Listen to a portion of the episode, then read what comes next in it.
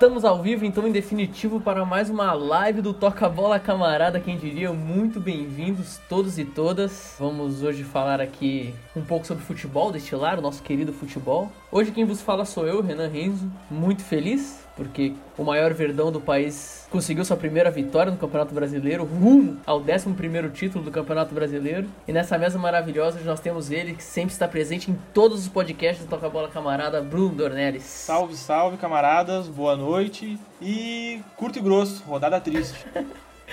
Ao lado dele um pouco mais alegre, um pouco mais animado, até porque passou em branco nessa rodada, Leonardo Bandeira. É, passei em branco não, na verdade o Grêmio levantou caneco nessa rodada por outra, outra competição, mas levantou caneco. Ah, por conta disso, se por conta disso se ausentou da rodada, mas teve um fato aí que a gente vai debater ao longo da, do programa, que foi um fato histórico, né? A maior goleada de um time nordestino contra um time do Rio Grande do Sul. Eu não tenho esse dado com certeza, mas eu acredito que seja isso. E é isso. E voltando dessa vez avisado com antecedência, devo ressaltar ele, Bruno Martins. Pois é, Leonardo falou de um fato, faltaram quatro, né? Tiveram cinco fatos aí que, que vão entrar em questão no decorrer do programa. E conforme a gente já tinha previsto, né? A gente, digo, eu mesmo, né? A Chape virando saco de, de pancada. Na segunda rodada já leva seis gols no total. E já se acostuma, já se acomoda na posição de lanterna do campeonato. E fez um que só, vai hein? carregar Fez um até só. o final. E como o Dornelles não queria chorar sozinho, né? Nesse programa, nessa rodada triste, ele trouxe mais um Colorado para fazer parte dessa mesa maravilhosa. O nosso querido convidado Tarso. Bem-vindo, Tarso. Boa noite, valeu galera pelo convite aí. Vamos falar de futebol, vamos chorar um pouquinho e vamos falar sobre o grande título que o Grêmio conquistou ontem, né? Eu acho que é. A gente tem que sempre exaltar os grandes títulos dos, dos rivais, assim, né? Principalmente quando é uma Recopa Gaúcha contra um time de série. ah, acho que nem tem série, né? Então vamos Ai! exaltar hoje. Acho que a gente podia fazer o programa inteiro sobre isso. Não, porque, é. Tu sabe Porque não tem outro assunto hoje, porque a corneta veio Daria, mordendo, assim. daria pra trazer o D'Alessandro pra falar nesse programa, porque quando vocês ganharam essa competição uns anos atrás, alguns anos atrás, o D'Alessandro era festa, fotografia, só faltava pedir a guete, ele queria, só faltava pedir a guete. Ele veio, ele veio Não. preparado, hein? Ele veio preparado. Pesquisou a história da Recopa Gaúcha. Ele veio preparado. O D'Alessandro tá aí no podcast tema. também, apresenta ele, vou deixar aí terminar a apresentação. Queria chamar agora especialmente. Mas, infelizmente, Leonardo, para você, esse não é o tema do nosso podcast. Nós vamos falar sobre a segunda rodada do Campeonato Brasileiro.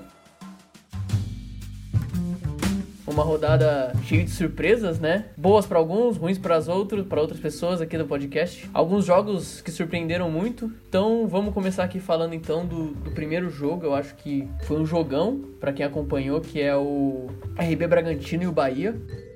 Novo levantamento, já buscando a segunda trave. Gol! Tassiano vem um pouco mais atrás. Rossi fecha pelo meio. Gilberto dá até para arriscar. Pé direito. Gol! O Arthur, Arthur, Arthur! Gol! Natan e Léo Ortiz. Os zagueiros vão para a área. Vem a cobrança de desvio. Gol! Olha o Coelho, faz o corte, busca espaço para bater em gol. Chegou a marcação. Gol! Bola mais atrás pro Jonas, pé direito! 3 a 3 né? O VAR foi muito ativo nesse jogo. Se eu não me engano, invalidou dois gols do RB Bragantino. O RB Bragantino mostrando que veio para fazer um campeonato brasileiro forte. Como a gente falou na primeira rodada, a gente estava preocupado com, né, com os times que iam lutar para não cair, que a Série B ia ser forte. Eu acho que esse ano a Série A, a zona de classificação ali para Libertadores, está me parecendo que vai se desenhar algumas complicações ali para alguns times medianos assim, que normalmente acabam no meio da tabela. O que vocês acharam, camaradas? Posso passar a palavra então pro Bruno, nosso primeiro camarada aí. O que, que você achou desse jogo, Bruno? É, realmente, né? Pô, quando a gente vê um jogo com seis gols, já chama a nossa atenção, né? Flagrando os melhores momentos, foi até bem curioso, assim, que os gols eles foram meio espelhados. O primeiro gol do, do Bahia veio com uma bola alçada na área, né? Um gol de cabeça, e o segundo gol, um contra-ataque. Aí o primeiro gol do Bragantino foi um co- contra-ataque, o segundo, um gol de cabeça, né? Uma bola alçada na área. E o terceiro gol de cada time foi um chute de fora da área, né? O do Bragantino foi,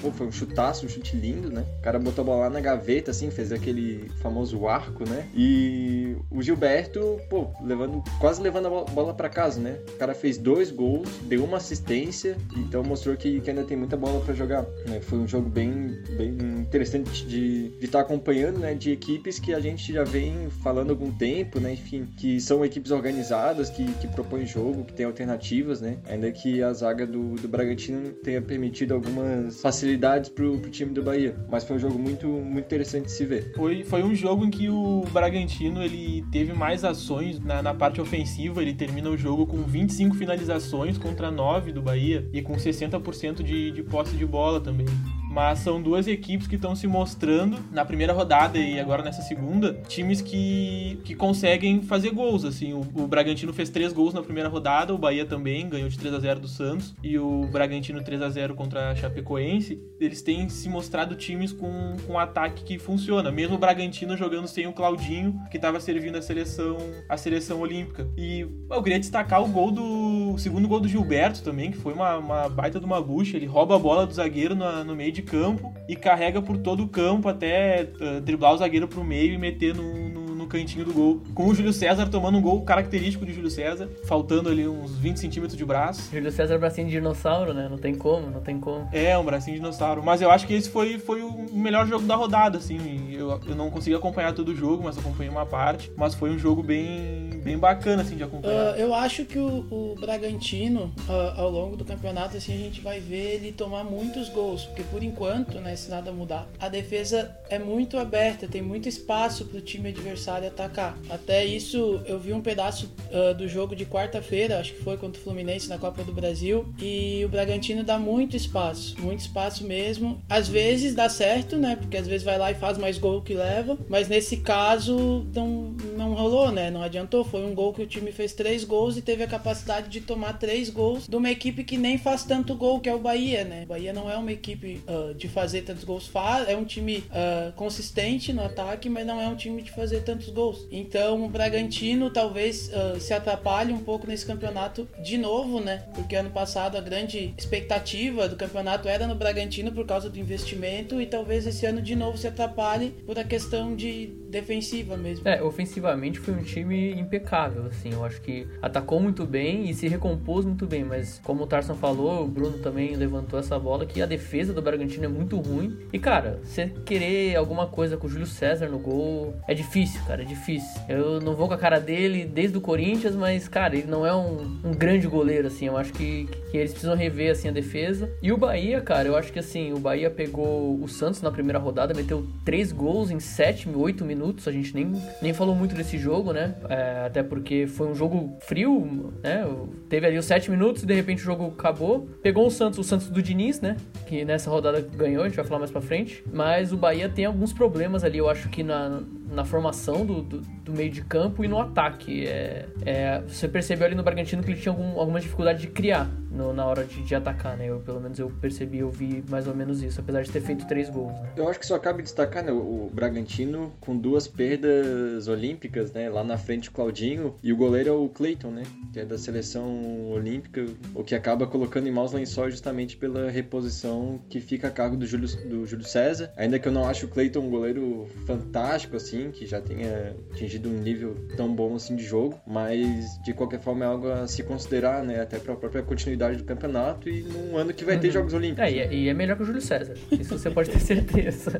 e só mais um, mais um ponto, assim. Uh, geralmente esses times que, que sobem depois de muito tempo, passando pela, pela Série B e outras divisões de, de acesso, eles ficam naquela, naquele acesso e descenso, acesso e descenso. O limbo, né? O limbo. É, o Bragantino ele era um caso diferente porque ele se reforçou na temporada passada, ele trouxe o Arthur para uma bolada, teve a manutenção do Claudinho no time, mas na temporada do ano passado para essa, se eu não tiver enganado, não, não tiveram muitos reforços, assim, sobretudo na parte da defesa, que era o que, não o buraco do time, mas o que se mostrou a parte mais, mais frágil do, do da equipe na temporada passada. E eu achei curioso, assim, eu achei que eles fossem se reforçar, até por ter feito um segundo turno bastante surpreendente ano passado, né? Acho que eles terminaram com, com, com campanha de, de pré-Libertadores, considerando só o segundo turno, mas eles não não tiveram grandes reforços para essa temporada e acho que acabaram não, não subindo o patamar que, que eu coloquei de, de expectativa, assim, para eles, levando em conta a melhora que eles tiveram no, na, na, parte final da temporada do ano passado. Eu ia comentar sobre o Bragantino, sim, porque foi um time que ano passado, inclusive, num outro episódio, a gente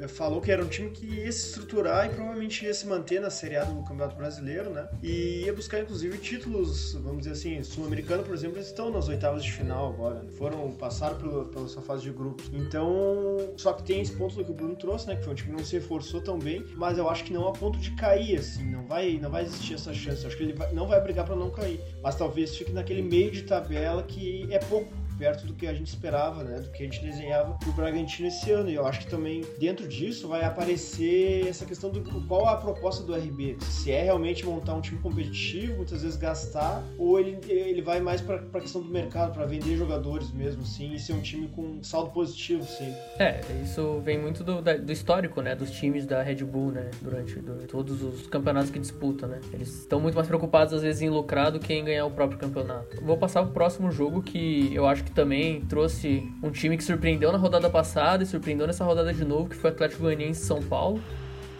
Marcando o zagueiro adversário, a arbitragem autoriza, Natanael, bola viajando, vai tocar de cabeça! Gol! O Galeano perdeu, tem a sobra do Atlético!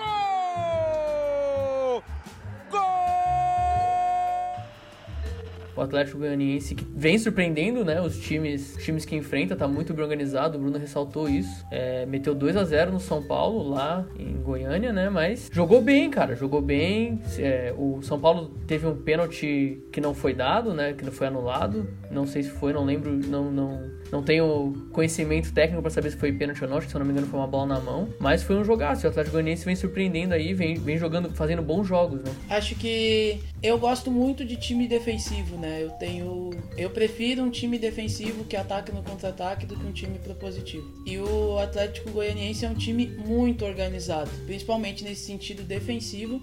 O São Paulo não levou risco, sei lá, quase nenhum ao Atlético Goianiense e é um, um contra-ataque muito rápido assim, muito muito eficiente, né? Tanto no jogo contra os dois jogos contra o Corinthians, nesse jogo contra o São Paulo, eu acho que para mim, por enquanto a grande surpresa desse campeonato é o Atlético Goianiense, porque é um time que sempre que entra, a gente imagina com esse time que vai disputar para não cair, né? E ano passado já já pegou a, a Sul-Americana, acho que ficou em 13 terceiro, uh, fugiu do rebaixamento bem antes do fim do campeonato. E esse ano aparentemente está tá, tá mais organizado ainda. O grande problema dos times uh, como o Atlético Goianiense que disputam essa parte da tabela é a questão do, do elenco, né? São times que têm menos dinheiro, menos possibilidade de investimento e os reservas, de modo geral, são muito inferiores aos titulares. E o Atlético Goianiense, me corrijam se eu estiver errado, tá? Mas vai passar agora na Copa do Brasil pelo Corinthians, uh, tá na Sul-Americana e uma hora acaba, né? Uma hora os jogadores machucam, uma hora tem desgaste, e daí, segundo turno, que é um campeonato mais de fôlego do que o primeiro, né? Que os times já estão muito mais desgastados, acho que vai perder esse fôlego, mas é muito surpreendente e muito legal ver o, o Atlético Goianiense jogar, principalmente contra um time que, tava, que tá ainda, né? Todo mundo com muito muita expectativa que é o São Paulo por causa do, da forma de jogar, vistosa e tal. E daí vem um time que joga retrancadinho, organizado, vai lá e tal. É, eu, eu gostava muito, assim, era o momento peculiar da semana, assim, que era ver os jogos do Atlético Goianiense no Brasileirão do ano passado, assim. Era realmente muito prazeroso ver um time que tava ali, assim, ninguém, botava, ninguém acreditava muito, mas era um time organizadíssimo. Tem o porém, que, né, que é a questão pessoal do goleiro, assim, que foi uma coisa que sempre foi criticada ao longo do, do ano, assim, por ele ter bom, uma questão pessoal, assim, teve, de, de agressão, assim. E, mas tirando isso, assim, se é possível, né? Uh, é um time que era muito bonito de ver, muito vistoso. E aí, mesmo com a saída do Chico, assim, foi pro Juventude, que eu acho que a gente ainda vai ver o resultado disso mais pra frente. Mas que era um cara simpaticíssimo, assim. Então, cara, eu, eu também tenho essa questão que o Tarso trouxe, assim. Eu tinha prazer em ver os jogos do Atlético Goianiense, assim. E legal que eles mantêm isso de alguma maneira. É, eles se mantêm um time bem estruturado, assim, bem organizado. Ano passado o Tarso uh, comentou que eles terminaram o campeonato ali em 13 terceiro, 12 segundo, por aí mas se a gente lembrar a primeira parte do campeonato, quando eles estavam sendo treinados pelo Wagner Mancini, a fuga precoce da, da luta pelo rebaixamento se dá muito por esse início de campeonato muito bom. Eles estavam fazendo um campeonato de meio de tabela para cima com o Wagner Mancini, depois ele sai, vai pro Corinthians e tal, e o time dá uma, uma degringolada. Mas o jogo, a minha perspectiva assim sobre o jogo foi a mesma do, do que o Tarso comentou. Uh, o São Paulo termina com mais posse de bola, mais finalizações, mas quem ganha o jogo é o Atlético Goianiense, tendo chances muito mais uh, perigosas, levando muito mais perigo ao gol do São Paulo do que o, o time paulista. E um outro fator também, além de, do elenco ter os reservas muito abaixo dos titulares, é a questão de perdendo algum do, dos destaques ao longo do campeonato. Ano passado teve a perda do técnico e teve a perda do atacante que estava sendo destaque. O Renato Kaiser ele sai no meio do campeonato do Atlético Goianiense e vai pro, pro Atlético Paranaense. Então, além do, das lesões e do, do time ser curto mesmo, não é nem o elenco curto do Cudê, é o, é o time curto. É, tem a perda dos, dos, destaques né, ao longo do campeonato, sobretudo antes da sétima rodada. Ali. Eles tiveram um jogador que foi pra, que foi pra, pra, pra, pra Arábia, eu acho também, não foi? Além do Kaiser. Cara, não me lembro. Eu lembro do, do, eu lembro do Kaiser, eu lembro do Kaiser. Eu lembro do Kaiser ser sondado por vários times, assim, porque ele tava fazendo um bom campeonato no passado. O Kaiser que artilheiro de bunda na Copa do Brasil, né? Marcou um gol contra o Havaí de bunda, simplesmente. Mas é muito massa relembrar mesmo a campanha do Atlético Goianiense ano passado por dois motivos, né? O primeiro que, salvo engano, na primeira ou segunda rodada, eles ganharam do Flamengo de 3 a 0 né? Sim. Então o Flamengo, time que tava vindo totalmente embalado e tal, mantendo um elenco muito forte, né? Levou toco do Atlético Goianiense. E nas primeiras 4, 5, 3, 4, 5 rodadas ali, era o líder do campeonato, né, o Atlético Goianiense, naquelas primeiras rodadas. E justamente esse é um, o segundo motivo legal de relembrar, de comemorar, né, o Atlético Goianiense tendo um bom início de campeonato. Porque esse ano a gente olha para Fortaleza, Atlético Paranaense, o próprio Atlético Goianiense, Bragantino, Bahia, que são times que Bom, eles podem chegar na Libertadores, né? Eles têm capacidade, eles têm organização para chegar na Libertadores, né? Alguns com um elenco um pouco mais qualificado, um pouco maior, um pouco menor, enfim. Mas que são times que fazem bons inícios de campeonato e que a gente sabe a diferença que faz lá no final, né? A gente normalmente lembra da 38ª, 37ª, 36ª rodada, né? Que o, ti o time perde dois, três pontos e a gente lembra como se fosse aquele o jogo que fez um rebaixamento ou fez um título, né? Sendo que esses primeiros pontos são muito importantes, né? Então, o Atlético Goianiense, Paranense e Fortaleza fizeram 6 de 6 pontos, né? Então é, é, bem interessante mesmo. E no jogo, a gente viu é, como reflexo dessa, uh, desse contraste na organização, né? O primeiro gol é um gol de bola alçada, né? O Nathaniel joga a bola na cabeça do, do atacante e, e, a defesa do São Paulo come mosca, né? O cara ele passa uh, por dois mar marcadores, então uh, demonstra que, assim, é desorganização mesmo, né? Não tem como o cara passar assim e, e só uh, escorar a bola para dentro, né? Ele mal pulou. E no segundo lance, né? Uma, numa saída de bola que eu gosto muito dessa saída de bola tocando e tal, a bola no chão, mas que o lateral o Igor Vinícius, se não me engano, que é um bom lateral, ele ficou completamente comprimido na lateral e ele não rifou a bola, né? E é nesse tipo de, de estilo de jogo tem que ter muita inteligência, assim, para saber que às vezes vai ter que rifar a bola. E o goleiro de São Paulo se aproximou, o Volpe, uh, não sei se ele fez isso, mas ele deveria ter comunicado, né, pra ele rifar a bola, pra ele dar um chutão, jogar pra lateral, enfim. E daí o Volpe tava fora de posição e acabou que o, o João Paulo fez o que sabe, né? Ele encobriu o goleiro e, e fez um, um, gol muito bonito também. É, e cabe ressaltar também, o, o VAR na, na, partida foi bem aplicado, teve uma marcação de pênalti pro São Paulo que, que não foi pênalti mesmo, e daí na decisão voltou atrás. E o São Paulo não fez uh, nenhuma jogada importante pelo meio, né? Todas as jogadas vieram pela lateral, vieram pelas pontas. O Reinaldo, às vezes, ele construiu pela lateral e daí jogava a bola pro Luciano, por exemplo, né? Que fazia uma função de, de pivô ali. Mas construção pelo meio não teve, né? Então demonstra também a falta que o Daniel, Daniel Alves ou o Benítez fazem nesse time, que não pode depender só deles, né? Esse é o grande, é, grande o, problema. O Diniz saiu do São Paulo, mas o São Paulo não saiu do Diniz, né? Parece que. Parece que o joguinho sair tocando lá de trás que deu tão errado no ano passado, né? Por não saber exatamente isso que o Bruno falou, o momento de rifar a bola e tomar esses gols muitas vezes bobos, né? No começo do jogo, o Volpe, se eu não me engano, ele dá um, um drible no atacante do Atlético Goianiense que chega muito próximo de roubar a bola ali. É, acaba perdendo esses pontos que, como o Bruno também bem ressaltou, são valiosos pro final do campeonato, né? E é o que eu falei na, o que eu falei pra última rodada, vale para o último jogo, vale para esse também.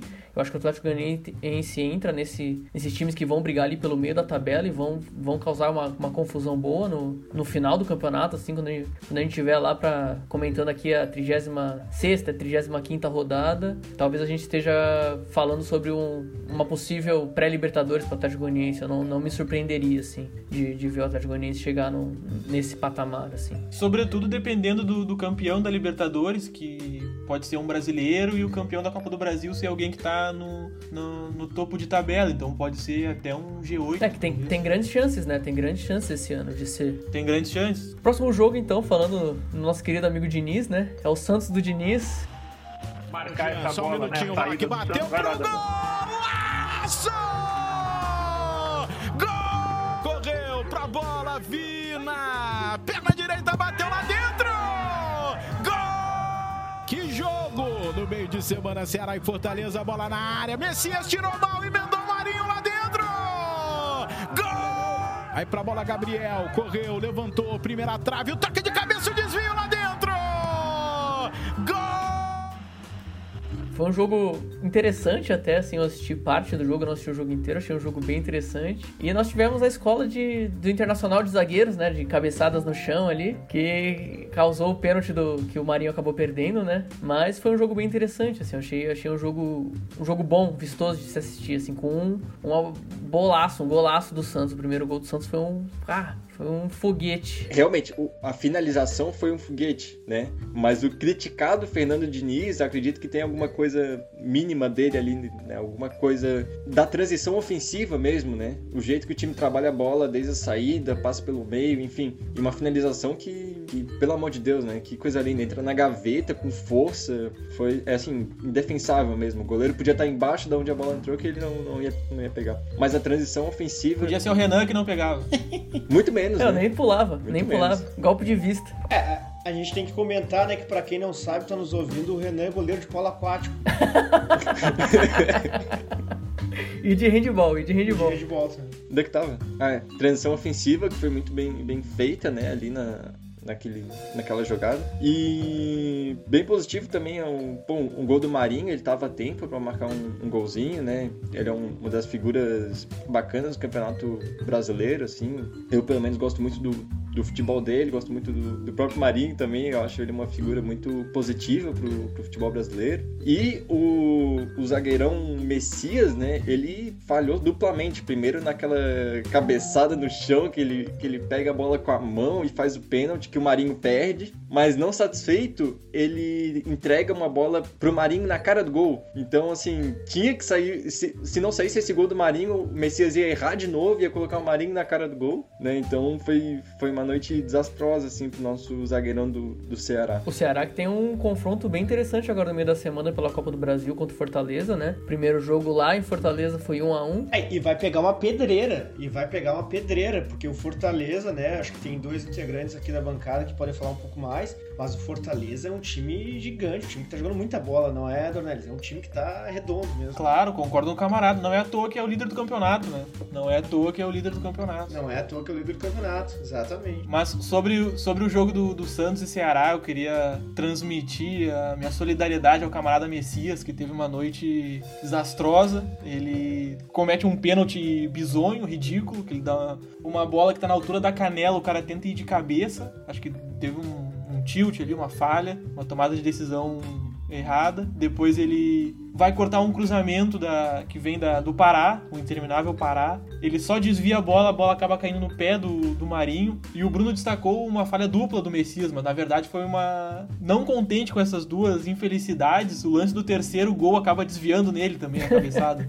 então no... ele teve uma noite, uma noite péssima. Mas foi, foi um jogo que em nenhum momento o Santos uh, correu risco, assim, ele dominou por completo a partida. Até tem um momento que o jogo fica um a um mas o Santos tem todas praticamente as principais ações ofensivas do jogo e no meu ver do que eu pude acompanhar, não vi todo o jogo, mas vi, vi uma parte, vi os melhores momentos também. O Santos ele, ele, ele domina o Ceará assim, ele consegue tomar as principais ações e o 3 a 1 dá para dizer que talvez tenha ficado até barato, assim. Porque o Ceará ele consegue um gol de pênalti, mas ele não, não consegue ameaçar o, o Santos com, com certa contundência. O jogo ficou, ficou pro Santos, assim, ao meu ver, os 90 minutos. Eu queria falar, assim, do Ceará, porque eu acompanhei o jogo da Copa do Brasil e acompanhei esse jogo e me decepcionou muito, assim. Porque o Ceará, desde o ano passado, com o Guto, né, e tal, é um time organizado e que sabe, sabia, né, jogar no contra-ataque e esse, esses dois jogos que eu acompanhei, eu não acompanhei antes, uh, não funcionou contra times que jogam tocando bola, né. O jogo da Copa do Brasil foi muito ruim. Clássico, né, normalmente clássico é uma coisa bem chata, assim, para quem não é torcedor dos times que estão ali. E o jogo contra o Santos também,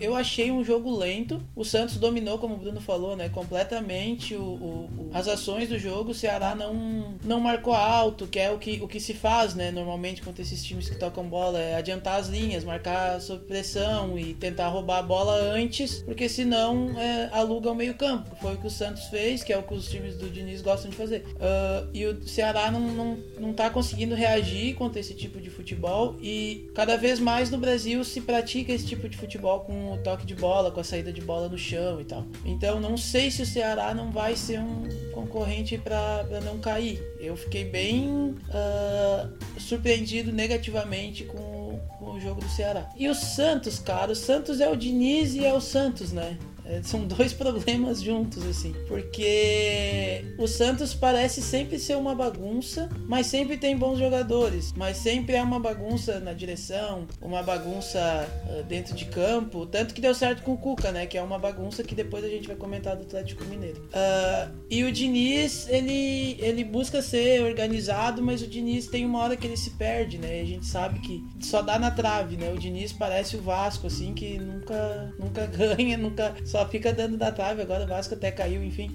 Mas eu acho que o Santos vai se atrapalhar bastante nesse campeonato e eu tô achando que o Ceará também. Eu acho que nenhum dos dois times vem para disputar nada assim esse ano. É, curioso, né, que foi a vitória do Santos, assim, que é esse time dentre os grandes ali que todo mundo acha que vai fazer um campeonato bem complicado ali, que talvez brigue para não cair, assim, ou, ou esteja sempre na metade baixa da tabela. E a vitória do Corinthians também, que a gente vai comentar mais para frente, sim, são as duas histórias, dois times de São Paulo que esse ano se espera, se espera pouco desses times, vamos dizer assim. O Santos quase caiu no, no Paulista, né?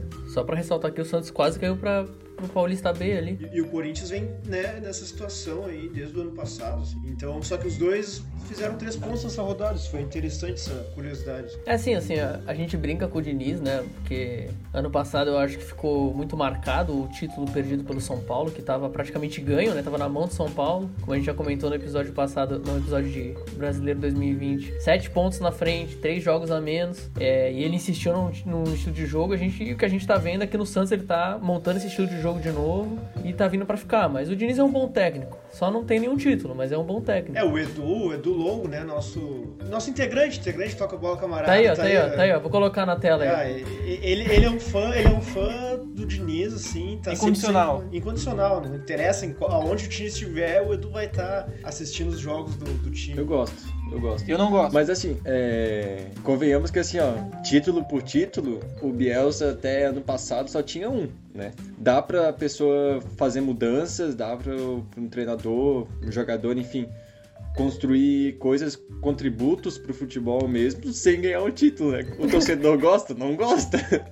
Mas que ah, acontece, sim, sim. acontece. Não vou falar que não. É, é, é que eu é que eu acho que o ponto do Diniz é que fica muito claro as insistências dele. Ele tem, ele tem, tem momentos especiais dele, tem momento que o time tá encaixado, mas tem aquele momento que, cara, não insiste nisso, assim, agora, sabe? Talvez essa ideia seja boa para daqui a pouco, assim. Mas ele fica focado naquilo e isso é. Isso, isso se coloca sempre uma dúvida nele, sabe, no trabalho. Eu acho que esse é o ponto. Assim. Cara, mas eu acho que. E daí é uma impressão minha, né? Pode falar simplesmente vai tomar no cu, não acho, tá ligado?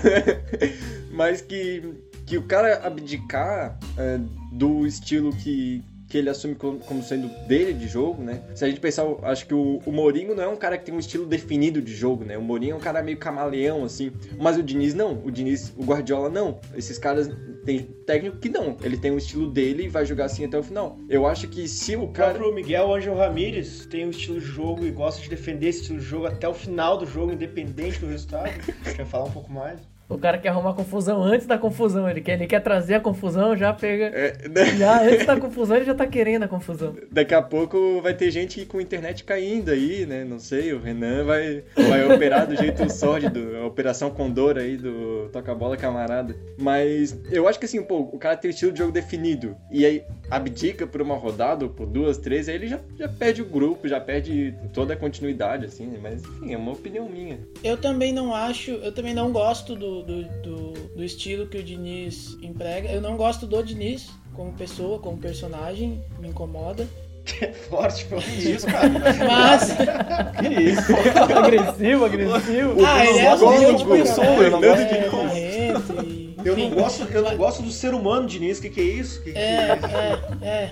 Enfim, não me agrada. Mas eu reconheço que ele consegue, assim. Ele consegue melhor que muitos técnicos que pensam dessa maneira. Ele consegue. Dá problema? Claro que dá, porque dentro desse estilo, né, que é um estilo. ah, não é tão novo, né, mas é um estilo que no Brasil não se, pra- não se praticava muito. Ele é um dos primeiros que acreditou nessa maneira de jogar, né, o jogo de posição, o toque de bola saindo de trás e tal. E ele, acreditando nisso, ele conseguiu empregos em vários grandes times e conseguiu fazer funcionar em vários lugares, assim. Ah, acho, não sei, é difícil dizer que é questão de tempo para ganhar um título, porque ele vacila muito no fim dos campeonatos. E eu acho que o vacilo dele, ano passado, deu para saber bem, assim, né? A treta dele com o Luciano, que ele mandou, o Luciano errou um lance, ele mandou o Luciano longe. E aquele tipo de coisa desgasta, né, no processo do dia a dia, que nem ah, se falava do Celso Rotti, né? Ah, o desgaste principal dele não era a questão de ah, qualidade como treinador, o desgaste principal deles era a arrogância dele em relação aos atletas, assim. Teve aquela situação com o Tietê também, né? Isso, teve com o Tietê, teve com o Luciano, e, e isso vai desgastando, mas eu acho, eu concordo com,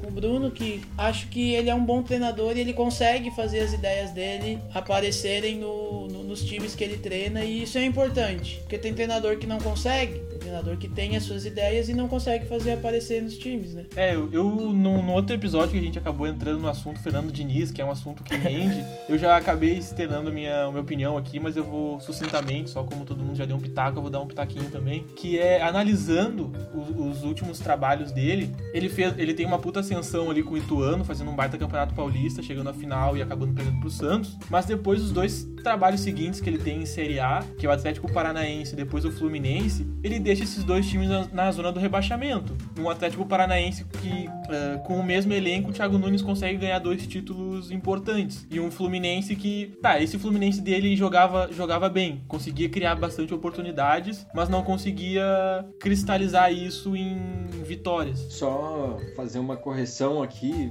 Vai que ele tá assistindo a nossa live, né? O Diniz, ele treinou o Aldax, não treinou o Ituano. Isso, Aldax. Isso. Com o Tietê, né? O Tietê era jogador dele. Isso, isso. Mas eu acho que ele ele tenta ali eh, colocar em prática um futebol de toque de bola, mas parece que ele não tenha, sei lá, o recurso ou os conceitos necessários pra dar uma completude né, nessa ideia de futebol dele. Eu acho que ele não, não, não consegue colocar 100% daquilo que ele pensa sobre futebol, de toque de bola e de controle de jogo no- nos times dele. O, o Diniz ele tem esse problema que o Bruno bem levantou, que ele sabe jogar de um jeito e ele joga sempre daquele jeito, ele tem um jeito de jogar dele e acaba ficando previsível. Eu falei isso também no, no episódio que a gente falou sobre ele, que, cara, começou a ficar previsível o jogo contra o São Paulo, você sabia o que o São Paulo ia fazer. Tanto que na Copa do Brasil, quando o Grêmio desclassifica o São Paulo por 1 a 0 né, ganhou de 1 a 0 no, no, no em, Porto, em Porto Alegre e depois empatou 0 a 0 lá. O jogo de lá, cara, o, o, o Renato Gaúcho fechou a casinha de um jeito que o São Paulo só conseguia tocar a bola do meio de campo pra trás. Ficava aquela, aquele passe de bola, chegava no lateral, voltava pro zagueiro, pro zagueiro pro goleiro, goleiro pro zagueiro, zagueiro pro lateral. Então, cara, é, o problema, eu acho que o problema do Diniz. E o Grêmio ainda, no contra-ataque, o Grêmio ainda colocou duas bolas na trave. Eu sei, que, eu sei que existe um jeito de jogar dele, um jeito de construir, de pensar o futebol e, cara, eu concordo, eu acho que nesse ponto ele é muito bom, ele consegue expor a ideia dele pros jogadores e ele consegue ganhar o time pra fazer o que, o que ele quer fazer, que é uma coisa louvável, mas chega um certo ponto que ele fica previsível, o jogo dele fica previsível. E aí ele para de render, que foi o que aconteceu com o São Paulo em 2020, quando começou a perder o título ali nas últimas 10 rodadas, 9, 10 rodadas. Eu, eu- só pra dar meu, minha impressão final sobre o Fernando Diniz. Ele, nesse momento, deve estar preocupadíssimo. ele tá assim, né? Os caras não gostam de mim, os caras não gostam de mim. Esperando ver o que eu vou falar. É, eu queria falar o seguinte: eu acho que tem a função que cabe ao técnico, tem a função que cabe ao departamento de futebol, à, sei lá, presidência, né? Ao, ao time, né? Ao, ao clube. Que já, o que existe antes, que vai existir depois do técnico. E quando, ah, acredito eu, né? Que quando o trabalho de um, de um profissional ali, enfim, já deu o que tinha que dar, quem tem que ah, fazer a, a- né, fazer os favores é justamente essa a direção de futebol, enfim, toda, toda a parte do clube em si, não necessariamente o próprio técnico, né.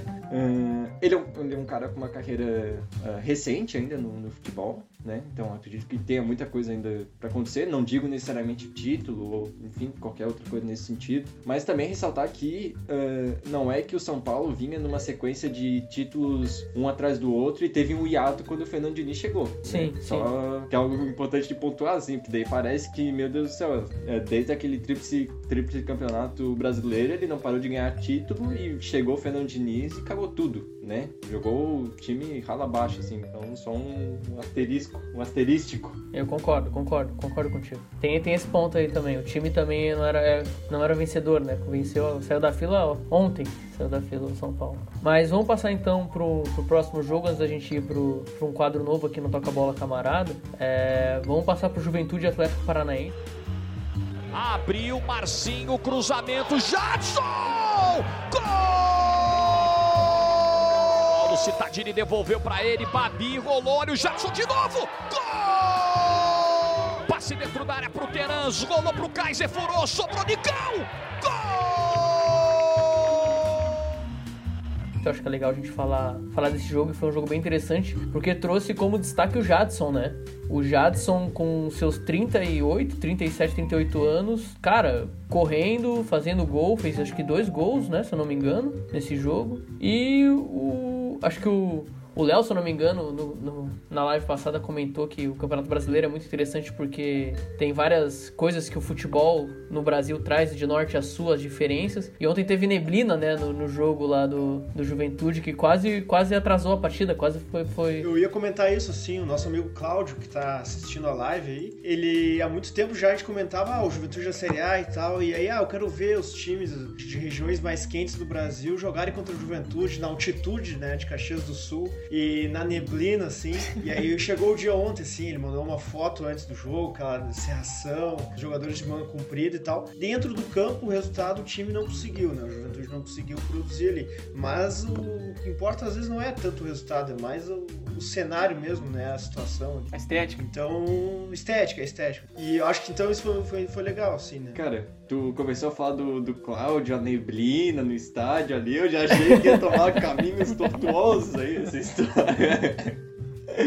Mas um abraço pro Cláudio, ele tá sempre acompanhando aí, né? É, mas só, assim, observações poucas que eu, que eu fiz do jogo, assim, eu acompanhei só pelos melhores momentos mesmo. Mas eu percebi o, os gols do Atlético vindo com o ataque muito volumoso, né? Sempre três, quatro jogadores passando em velocidade. E os gols do Atlético, ele fazia um balanço, né? Ele passava da esquerda para direita, da direita para esquerda e finalizava a jogada, né? Acho que só o terceiro gol que, que parte da esquerda vai pro meio e acaba a jogada ali. Mas, no geral, ele faz esse balanço da esquerda para direita ou direita para esquerda até finalizar a jogada, assim, que é bem, bem interessante ver. Eu acho que a notícia boa do Juventude é que ele vai ter um ano para planejar a Série B, né? Não, não tem jeito, cara. Eu acho esse ano é uma coisa até que eu queria comentar, porque eu acho que vão ter times. Pô, cara, tu já se, que... já se queimou com o Fernando Diniz pra torcida do Juventude. Primeiro programa. Ah, teu primeiro programa. Então eu me queimei com cinco pessoas no total até agora. Vamos lá.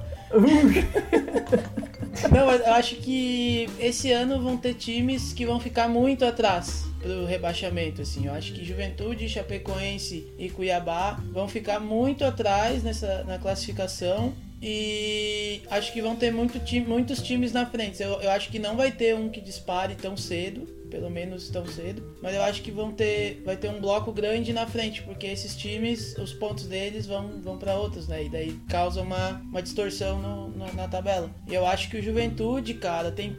Infelizmente, tá? Porque eu gosto do futebol, ah, digamos, do interior do Brasil, assim. Infelizmente, eu acho que o Juventude não vai conseguir ficar uh, esse ano na Série A é um time muito fraco, é um time muito. Uh, é, é, um time de Série B que vai jogar a Série A, né? Então, não, por mais que a nossa Série A não seja um nível técnico enorme, existe uma diferença muito grande, assim, principalmente financeira, né? Que é de quem que tu pode contratar, quem que tu pode trazer pro teu time. E isso impacta muito forte nesses times que sobem assim no primeiro ano, né? E que vai ser o caso, acho que do Juventude do Cuiabá, que acho que vão tem como não cair. E infelizmente a Chapecoense vai cair de novo porque também passa por isso. Assim, ficou, se eu não estou muito enganado, dois anos ou três na Série B e agora voltou muito enfraquecida. Assim. Eu só quero me atentar a, a, aos próximos jogos do Juventude aqui. É, o Santos na Vila Belmiro, que é esse Santos que a gente está tentando entender o que vai acontecer, só que na Vila Belmiro sempre é complicado. Depois pega o Palmeiras, tá? Aí depois pega o Sport Recife, que em teoria é um confronto de seis pontos já, que é, que é pra parte baixa da tabela. Aí depois o América Mineiro, depois já pega o, o Flamengo, depois e pega o Grêmio. Então ele tem, uma, ele tem os próximos seis jogos de Juventude, assim, quatro confrontos muito, muito pesados. Então é perigoso, assim, do time realmente ter alguns, alguns resultados ruins e, tá, e dá um desânimo, assim, para procurar o resto da, da tabela, porque eu não concordo com o Tarso, na verdade. Eu acho que vai ser um campeonato com muitos times ali brigando na parte baixa da tabela, assim. Eu acho que essa, esse momento que a gente tá vendo do, do Fortaleza, o Atlético Paranaense, é fogo de palha, assim, na minha, na minha opinião. Isso não vai durar muito e a gente vai ter uma briga, talvez, de cinco times ali eh, chegando nessa parte final do campeonato. O resto eu acho que vai ser uma briga para baixo, assim, muito equilibrada, né? Um, um, equilíbrio. E isso vai ser interessante pro campeonato. Só lembrando também que o jogo do Juventude ali, ele tinha um, um script, assim, para acontecer uma, uma vitória legal, assim, da volta da Série A e tal. Porque era, era o frio ali, a neblina, era a estreia do novo gramado, que, que foi, foi reformado no, no Alfredo Jaconi. O Juventude já tava um tempo sem mandar jogos no, no Alfredo Jaconi, era, era a volta do, do, do time ao estádio. E o próprio jogo de estreia do Juventude contra o Cuiabá foi um jogo que, mesmo saindo perdendo, o Juventude ele busca a virada e ele controla todo o segundo tempo sem, sem sofrer grandes riscos, mas toma um empate bem no, no final do jogo, assim, num lance bem. Bem. Uh, que não, não, não demonstrou, assim, não foi um reflexo do que foi o jogo, porque o Cuiabá de mesmo. Desatenção, né? Um lance de desatenção ali. De desatenção. O Cuiabá, mesmo precisando ir atrás do resultado, não estava conseguindo agredir o Juventude. E o jogo de ontem, bah, o Juventude jogou muito pouco, muito pouco, assim, não, não conseguiu oferecer riscos ao, ao Atlético Paranaense. Foi um jogo de. Assim como o Santos dominou o jogo contra o Ceará, o Atlético dominou por completo o jogo contra o, contra o Juventude, assim, sem deixar margem para um outro resultado, ao meu ver, assim. E só completando sobre essa discussão do, do, rebaixamento, cara, eu achei que eu, no, no, preview que a gente fez, assim, discutindo postulantes ao título, a Libertadores, ao rebaixamento, eu, eu não, não tenho a recordação clara, assim, mas eu acho que eu não botei o Juventude como um dos rebaixados, mas ao que tudo indica, parece que, que é o que vai acontecer mesmo, assim. Um 3x0 em casa é, é um sinal de alerta. É. E 5x1 fora de casa é o quê, Donatis?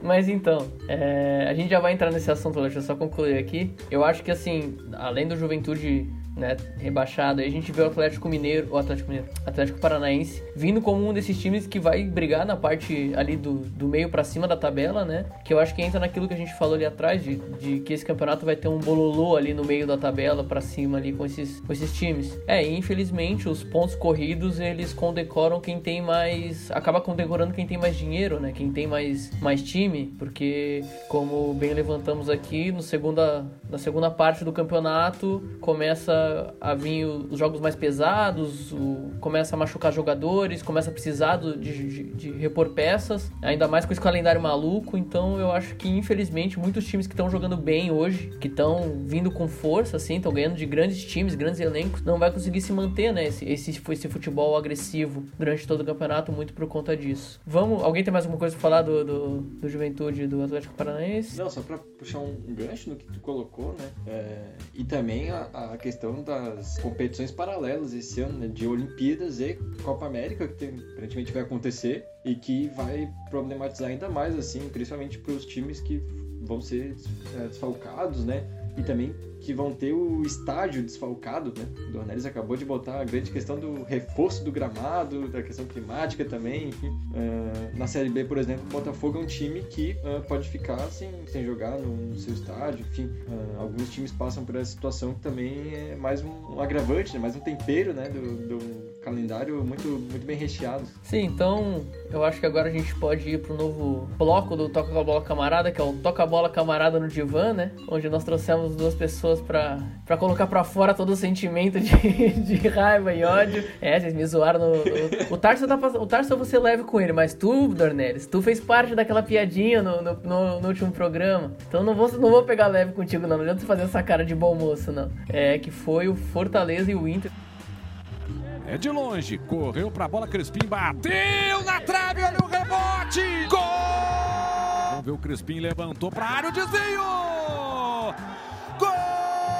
Olha a bola, passou! Gol! Preparou, passou pelo Cuesta, rolou!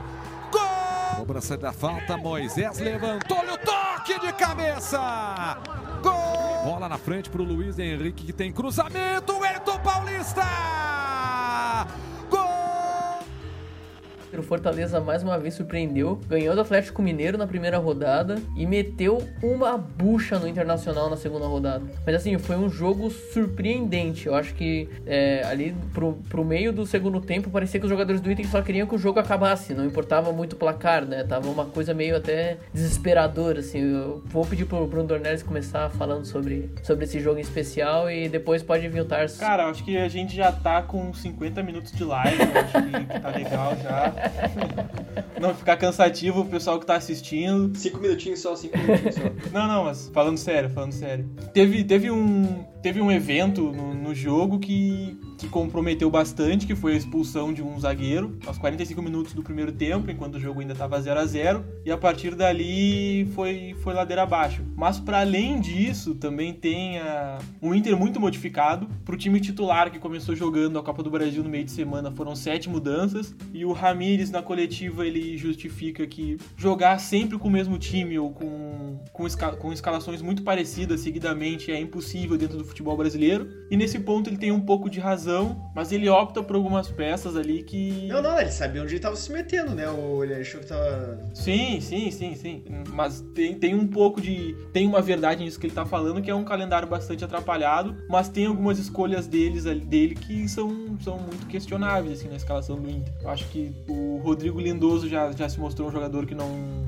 não consegue fazer aquela primeira volância ali com, com, as, com as características que o técnico pede. Uh, pouco aproveitamento do Johnny, que é um, um, um volante da base do Inter. Uh, ele foi bastante criticado assim durante no, no pós-jogo, na cobertura pós-jogo e durante o dia de hoje, a ponto de ter o, o cargo balançado assim pelo que eu, pelo que eu acompanhei. Mas foi um jogo que o Inter saiu, saiu mal escalado, com, com muito modificado, e teve o evento da expulsão que acaba comprometendo bastante, bastante o desenrolar do jogo. Assim, uh, eu vou começar falando uh, do Fortaleza, porque é um time que eu escolhi assim esse ano acompanhar, porque é um, é um clube que tem um, um tem um projeto, não é um clube que uh, vai ao, ao, ao, sabor do vento e para onde o nariz aponta, vai lá e, e contrata treinador, demite treinador. Desde o Rogério Ceni, uh, eles buscam jogar com jogo de posição e, e, com estratégias de um time mais, mesmo sendo um time com menos dinheiro, um time com menos possibilidade de, de investimento, é um time, é, uma, é, um, é um clube que se dedicou a um projeto. Assim, eu acho que é um clube que se organizou ao longo dos últimos anos. E ao contrário do que eu acho que muita gente pensa, assim, eu acho que esse ano algum time do Nordeste vai entrar na Libertadores. E eu escolhi o Fortaleza para assistir, porque eu acho que esse vai ser o time que vai entrar na Libertadores, que é um time que está muito organizado e, está seguindo uma, uma, um caminho que parece ser interessante, né? E eu, eu como eu falei antes, eu gosto de torcer uh, para as equipes que não são do centro, assim, que não são do Rio, São Paulo, uh, Minas Gerais, Rio Grande do Sul, enfim, as, esses estados que sempre tem equipes campeã, campeãs, né? Então, uh, me tá me surpreendendo positivamente uh, esse time que não tem grandes nomes, não tem grandes nomes, mas é um time muito eficiente e que entra um jogador, sai um jogador, tem substituição, não deixa o, o não cai tanto o nível. O nível não é o nível mais alto, como eu falei, mas não é um elenco tão diferente assim entre titulares e, e reservas. É um elenco, um elenco bem equilibrado. E a gente tem a mania às vezes, né, de por ser de eu, né, por torcer por um time grande, acabo às vezes tendo a mania de, de pensar que o meu time jogou mal, né? E realmente o Inter jogou mal, mas o Fortaleza jogou muito bem. O Fortaleza estava muito organizado, estava bem posicionado em campo. Uh, a tática que o Ramires escolheu, uh, a estratégia do Ramires, tanto da tática quanto da, da, da escolha para botar os reservas em campo, foi muito fácil para o técnico adversário. Tipo, o Inter não teve chance nenhuma. O Inter foi dar um chute a gol no segundo tempo. O Inter só tem uh, chute a gol no segundo tempo, eu acho que são dois. Um é o gol e o outro é um chute do Yuri Alberto, eu acho. E. Cara, o, o, Inter é um time também que escolheu um projeto, né? Que está tentando implementar um projeto, uh, mas talvez uh, o apego à teoria do projeto está maior do que o apego à, à realidade do que o time está apresentando em campo. E isso passa principalmente pelo treinador, né? Uh, não acho que o Ramires é um mau treinador. Eu só acho que ele não sabe onde ele tá. Eu não sei, acho que ele não tem noção do buraco que ele se meteu, assim. Porque que eu acho que é a mesma coisa que o Kudê passou ano passado no Inter, que é a pressão é muito uh, diferente, né? Quando tu cai num time uh, de tanta torcida, um time que tá na fila há muito tempo, um time que, que ganhou muitas coisas há uma década atrás e vem se ferrando há 10 anos, 11 anos agora. Então acho que o Ramires ele não sabe onde ele se meteu e acho que ele vai cair logo logo. Uh, infelizmente, porque eu acho que o, o vestiário do Inter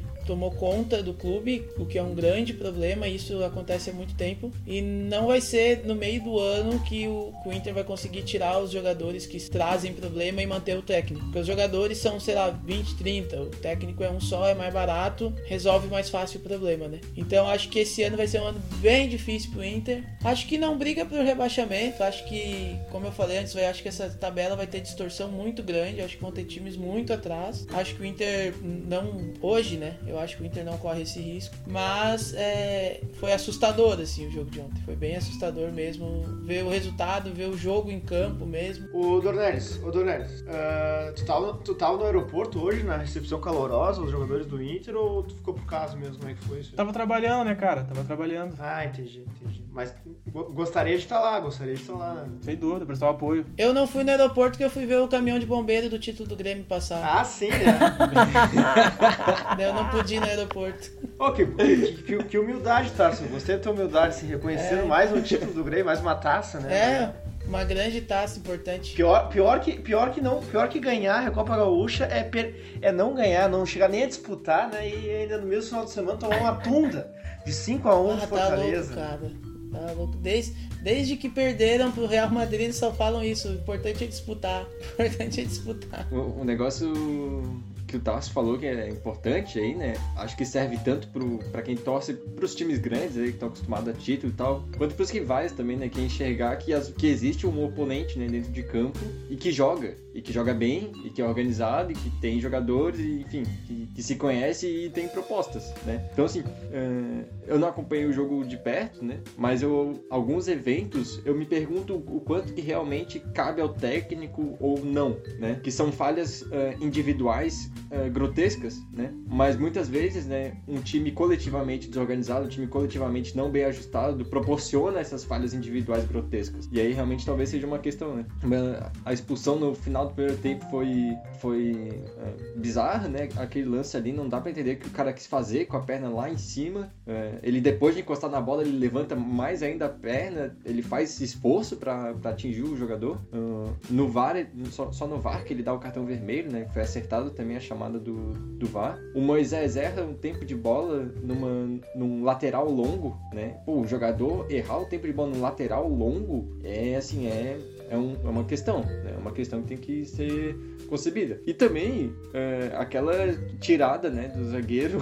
Ô meu, eu dava aquele gol pro Inter, cara, na súmula. Eu dava aquele gol pro Inter. 4x2, vai, 4x2. Vamos considerar 4x2 o jogo. Eu dava aquele gol pro Inter, na moral. Eu, eu, eu confesso que eu não assisti o jogo, eu não assisti Sim, o jogo. Não. E quando eu recebi a notícia, assim, eu fiquei impactado, assim, o que que, que, que tá acontecendo. E aí a coisa foi melhorando, assim, foi, foi... Até que chegou no ápice de, de ver aquele gol contra o Inter, que, que esse lance bizarro, assim, bizarro, bizarro. É, é, é negócio de não acreditar, assim, que é um jogador profissional que fez o negócio daquele ali. É um gesto técnico bem feliz. Bem feliz. Chamar de gesto técnico já é um elogio, né? Vamos pro elogio, então. O, o Fortaleza é, não sei quem exatamente ali, né, que organizou, mas fizeram um mural lindo, né? Homenagearam os profissionais da saúde ali, que ficou, ficou muito legal mesmo aquele mural. Acho que é um elogio cabível também de, de se fazer num cenário futebolístico tão lamentável, né, em vários aspectos. É, o Fortaleza a gente já tinha destacado no, no, no outra live que estava vindo muito bem organizado e demonstrou que a organização não é à toa, né? Pegou um time do Inter, como o Tarso bem levantou levemente desorganizado ali, né? Mal escalado. E, cara, não fez mais do, não fez mais do que deveria fazer, né? Eu acho que fez o que deveria fazer na real, né? Jogou bola. Jogou bola contra um time desorganizado e normalmente o, o resultado é esse. Eu, como palmeirense, tenho ampla experiência com isso. O Palmeiras, pelo menos uma vez por ano, toma uma sapatada de um, de um time assim. Então, posso, tô no meu lugar de fala aqui. Tô no meu lugar de fala. Eu acho que o, que o resto da rodada ele foi bem dentro do, do que se era esperado, assim, né? De certa forma, pelo, pela, pela crítica, né? Não teve nenhum outro jogo palhafatoso, assim. O Palmeiras meteu 3 a 1 na Chape. O Atlético, o Atlético Mineiro teve bastante dificuldade de ganhar do, do esporte, na verdade, né? Mas ganhou com. Um gol bonito do Hulk, né? Gol, um balaço do Hulk, um míssil. A gente percebe também, eu acho que assim, é bom ressaltar aqui também que o Atlético Mineiro ele demonstra também uma certa desorganização, né? É, tem bons jogadores, tem boas peças, mas também tá um, levemente desorganizado ali, né? É o Cuca Ball, né? O clássico Cuca É, a gente. realmente, realmente. O Léo falou bem, né? Não adianta montar um time cheio de estrelas e trazer o Cuca para comandar, né? É, e. Não, não, tem, não tem muito por onde. E, e é, na... claro, a gente não tem acho que muito tempo pra se aprofundar, assim, mas um assunto que gera discussão, assim, que o, o Dornelles, por exemplo, é muito fã do São Paulo, assim. E, cara, eu acho que essa desorganização do Atlético Mineiro também é um pouco fruto de uma insistência do São Paulo eh, no campeonato passado, assim, numa forma de jogar e num estilo de jogar, um ataque total, assim, em todos os jogos, né? E uma insistência com, com contratações e tal, vários problemas que ele trouxe, assim, e que resultam também, inclusive, no buraco, assim, de chamarem o Cucas. Então, a escolha do São Paulo não era uma escolha errada, mas foi um trabalho errado, foi um trabalho ruim, assim, no, no meu ponto de vista. E isso gerou agora esse momento com o Cuca aí, que, cara, se esperava muito, né, do, do Atlético Mineiro, e até agora nada, assim, né? É, vamos, vamos esperar o resto do campeonato, né? Ainda tem. É um time que disputa mais de um campeonato, né? Vamos ver como é que vai ser o resto da temporada. Então tem aquela questão também, né? Vamos ver para quem não dá para jogar os três, né? Como, como bem disse o nosso querido amigo da CBF, não dá para querer ganhar tudo, né? Então vamos, vamos, vamos aguardar os próximos capítulos. O Fluminense também ganhou de 1x0 do Cuiabá, né? O Cuiabá demonstrando que realmente né, cometeu um erro, um equívoco, né, perdeu o técnico nessa rodada e ainda não conseguiu se reestruturar. E o Corinthians ganhou do América Mineiro, eu acho que essa foi a rodada, né? Acho que os camaradas, se quiserem dar os seus, as suas considerações finais, por favor, que eu... Falaram sobre o Cuca Ball, mas essa rodada também voltou o Corinthians a jogar um Corinthians Ball, né? Jogo super feio, assim, acha um pênalti, ganha de 1 a 0 enfim, é como o Corinthians tá, é, é, muito simplista porque o Corinthians do Carilli era muito bem montado, do Tite muito bem montado, do Mano lá atrás também muito bem montado, mas o, o Corinthians, assim, voltando a, a fazer o que fez muito bem ao longo da década, que é se defender bem e conseguir achar uns gols, assim, vitórias apertadas. E primeira vitória do, do Silvinho. Sabe que no estádio do Liverpool, né, quando tu entra no campo, tem um quadrinho do Liverpool, né? Uh, que, enfim, para os jogadores olharem é aquele quadro, o símbolo do Liverpool e se inspirar. Em Itaquera tem assim, ó, 1x0 é goleada. e eles entram em campo com aquele espírito, acreditando. Bate na plaquinha, né, Bruno? Bate na plaquinha, pá.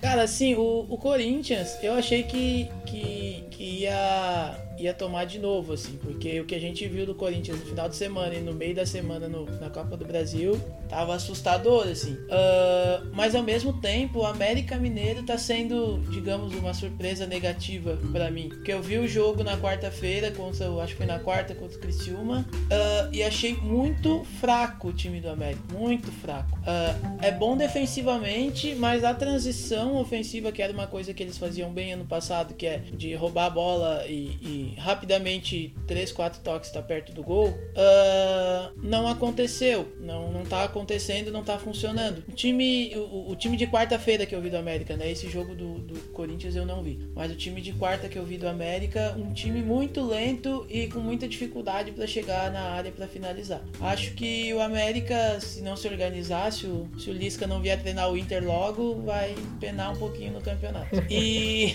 cara, o Corinthians eu ainda acho que esse ano vai sofrer muito. Vai sofrer muito o Corinthians. Acho que vai brigar bem ali para não cair. Uh, segunda parte da tabela. Daí, que é pra, já que é para ir finalizando, eu vou falar rapidinho dos, dos outros, do outro jogo que eu acompanhei, que é o Fluminense, que é outro time que eu tô acompanhando de perto esse ano. Uh, o Fluminense começou o jogo mal mas devagarinho foi se organizando, foi se organizando e daí dominou o jogo completamente e não correu mais tanto risco assim. Fluminense, aquilo que até eu comentei no chat semana passada e comento aqui, se o Roger não vacilar, né, como é outro técnico, né, que nem a gente comentou sobre o Diniz, que vai, vai, vai e quando chega no fim dos campeonatos parece que perde o controle do grupo, perde o controle da situação. Se o Roger mantiver o controle, eu acho que o, o Fluminense vai disputar bem assim a Libertadores, pré-Libertadores esse ano. E o Palmeiras, cara, o Palmeiras eu sempre me surpreendo. O Palmeiras sempre consegue achar um técnico uh, que tem mais dificuldade para organizar o time que o outro e dá certo porque os jogadores são bons. É sempre assim, cara. E, Mas e é, é isso, isso, é isso.